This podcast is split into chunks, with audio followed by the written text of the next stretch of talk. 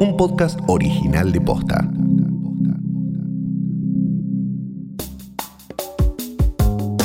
Los nuevos hábitos se traducen en nuevos problemas y preguntas. ¿Puede mi jefe obligarme a trabajar de manera presencial? ¿Qué pasa con mi compra online que no llega? En el episodio de hoy respondemos todas las dudas legales que surgieron en estos meses de pandemia. Hoy es viernes 30 de octubre. Soy Martina Sotopose y esto pasó posta. Tanto para quienes se quedaron en casa como para quienes ya volvieron a trabajar, en el último tiempo la vida cambió casi por completo. Protocolos, trabajo a distancia, compras online. Y con las nuevas costumbres adquiridas, por supuesto que llegaron nuevas preguntas y conflictos.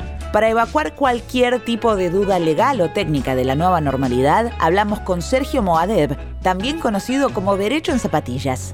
Bueno, acá Sergio Moadev, de Derecho en Zapatillas. Soy abogado, estudié tributario y bueno, trato de, hacer contenido educativo y de divulgación de derechos en Instagram, en Twitter, en mi web, así que pueden, pueden seguirme ahí.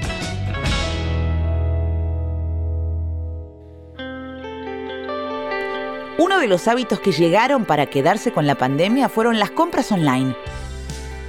Electrónica, supermercado, ropa y artículos para el hogar. Pero esta nueva modalidad trae algunas dudas y problemas. Por ejemplo, ¿qué pasa si lo que compré no me gusta, no me entra o no es lo que esperaba? ¿Puedo devolverlo? Se puede devolver cualquier compra, es un derecho del consumidor o consumidora eh, ir a la tienda, en realidad avisarle eh, de algo que compramos online y decirle, mira, la verdad que tengo ganas de devolverlo solamente porque me arrepentí de la compra y para eso hay 10 días desde que la persona recibe el producto. Y los gastos de envío están a cargo del vendedor. Básicamente, eso dice la ley. Esto tiene algunas excepciones, como es el caso de la ropa interior, cosmética, productos de higiene personal o alimentos. También sucede con algunos productos en liquidación.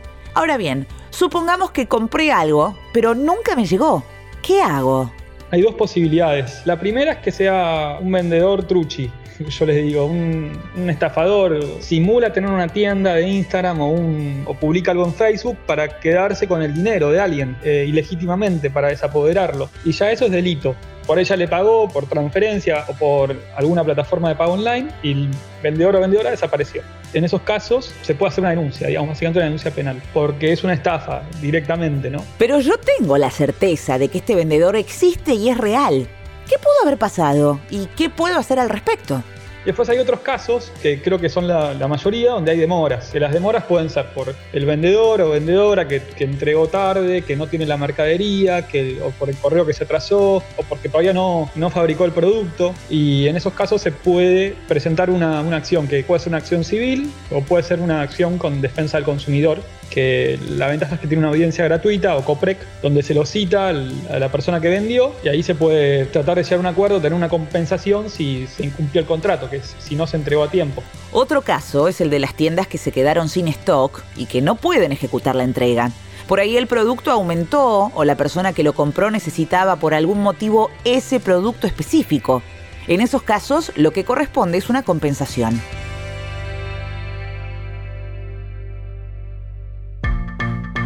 Una clásica. Me quiero dar de baja de un servicio, pero no me responden, me dejan 10 horas en el teléfono o me ignoran si les escribo por redes sociales. ¿Qué puedo hacer?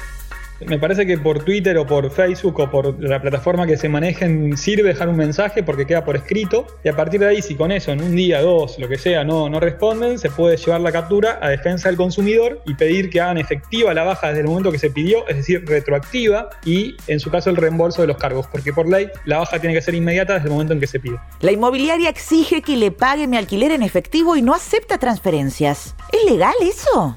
Bueno, hay una ley eh, de hace ya varios años que es la ley anti-evasión que dice que todos los pagos mayores a mil pesos, ya obviamente el monto quedó desactualizado, tienen que ser por transferencia bancaria, por banco. Después con el tema de alquileres hay un decreto de emergencia que dijo que podían pagarse por, por banco, por transferencia en forma electrónica, para evitar el movimiento efectivo y el contacto, y además es lo más práctico. Lo que sucede es que a veces ese alquiler no lo facturan, debería facturarse, aunque sea un monotributo, y bueno, y por eso evitan eh, bancarizarlo en, en algunos casos. Entonces creo que lo que hay que pedir es que se bancarice, que se facture como dice la ley, después aparte la persona que alquila lo puede deducir de ganancias y bueno, es, importante eso. Eh, así que sí, es un derecho básicamente pedirle a la inmobiliaria que el pago del alquiler se, se bancarice. Desde ya que se puede acordar el pago en efectivo si es más conveniente para las partes, pero en principio debería bancarizarse.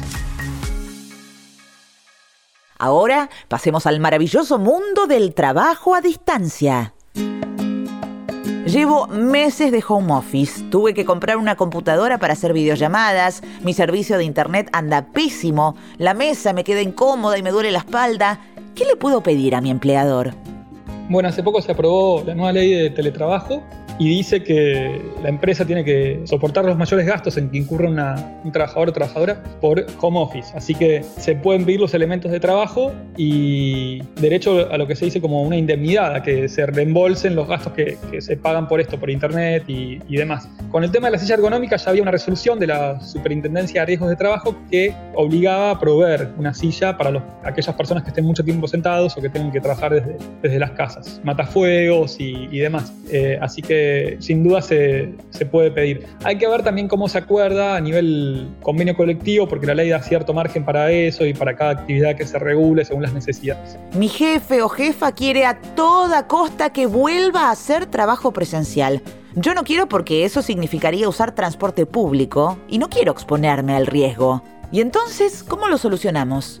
En general, se trata de evitar lo más posible el trabajo presencial cuando este puede ser sustituido por algo remoto. Pero no obstante eso, cuando se permite muchas actividades, se hace bajo condición, las no esenciales, de que sea sin usar el transporte público. Y para los trabajadores y trabajadoras no esenciales, que no pueden usar el transporte público, habría que ver quién paga ¿no? el costo de movilidad taxi a veces o remis, lo que tengan que ir. En este caso que tiene mayores gastos, creo que la empresa podría arbitrar medios o medidas para que de buena fe se pueda compensar eso. Y si es una persona de riesgo, una persona considerada de riesgo, por ejemplo, ciertos grupos de obesidad, según lo definió una resolución del Ministerio de Salud, o personas de cierta edad y demás que se consideran grupos de riesgo y lo hacen o la hacen ir, que a veces ha pasado, lo puede ver con el Ministerio de Trabajo, con el sindicato o con un abogado o abogada individual que envíe un telegrama justamente para ponerse a ir en forma presencial a la empresa y que le den tareas por teletrabajo o home office. A principio de año pensé que este iba a ser el momento ideal para finalmente tomarme unos meses de vacaciones. Saqué pasajes en febrero, pero llegó la pandemia y no los puedo usar. ¿Puedo cambiarlos? ¿Recuperar la plata? Con los pasajes de avión o los viajes en general, en principio hay derecho a que se reprograme, porque no se pudo realizar la prestación por fuerza mayor, no se pudo viajar por fuerza mayor, bueno, déjame ir en 2021. Ahora, si la persona no quiere viajar porque se arrepintió, porque no puede, justamente porque es de riesgo o, lo que fuera, entonces podría eh, acordarse una devolución, porque también hay fuerza mayor, no, no es que no voy porque no quiero, sino porque cambiaron las circunstancias. Entonces ahí puede haber una devolución, tal vez sin interés y sin cobrar penalidad, que por ahí una persona al comprar los pasajes decía, bueno, si lo devolvés tenés o lo cancelás tenés, no sé, 50% de penalidad, supongamos por ejemplo. Acá no los estoy devolviendo porque quiero, sino porque no puedo viajar, entonces la penalidad no debería estar. Tengo un vecino que ni se enteró de la pandemia y vive haciendo fiestas en su casa.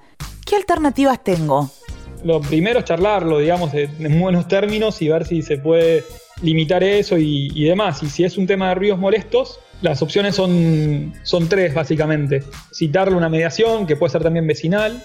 La segunda puede ser eh, con la Fiscalía Contravencional por un tema de ruidos molestos, si es que hay ruidos molestos. Y la tercera puede ser con el consorcio, que también la administración tiene ciertas facultades para controlar el reglamento y que no se generen molestias a los, a los demás vecinos. Y para terminar, una que hace muchos, pero pocos se animan a preguntar. En mi localidad se permite la apertura de bares con protocolos y mesas en la calle. Yo estoy tomando una cerveza en la placita de enfrente y me agarran ganas de ir al baño. ¿Puedo pedirle a un bar o restaurante que me dejen usar sus instalaciones? Con el tema de los baños, ya antes de la, de la, pandemia había una resolución de hace muchos años del Consejo Deliberante porteño, esto en la Ciudad de Buenos Aires. ¿no? Después cada municipalidad puede tener su regulación, pero bueno, está como ese derecho a ir al baño en los bares y restaurantes. Entonces, en principio está esta resolución que permitiría ir al baño hacia nivel público y con el tema de la pandemia no, en, eso ahora que abrieron los bares y restaurantes no cambió. Lo que sí tiene que pasar es que de vuelta, que haya protocolos, que haya reglas de limpieza, de ventilación, de manera de evitar que, se aglomere la gente y que, esté bien ventilado. Eso es importantísimo, limpiar aparte de desinfectar la superficie, tener recaudos de higiene, que muchos ya estaban en la ley, en el código alimentario, en los, en los códigos de habilitaciones y demás, pero bueno, ahora creo que tomamos mayor conciencia de que son importantes.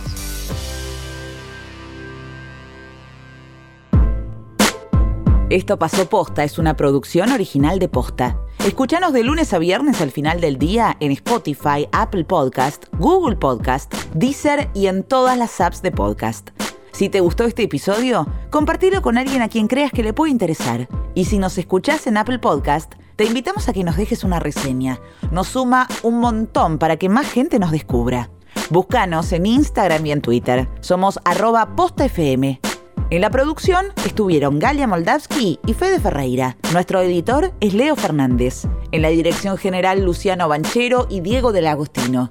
Soy Martina Sotopose y esto pasó posta.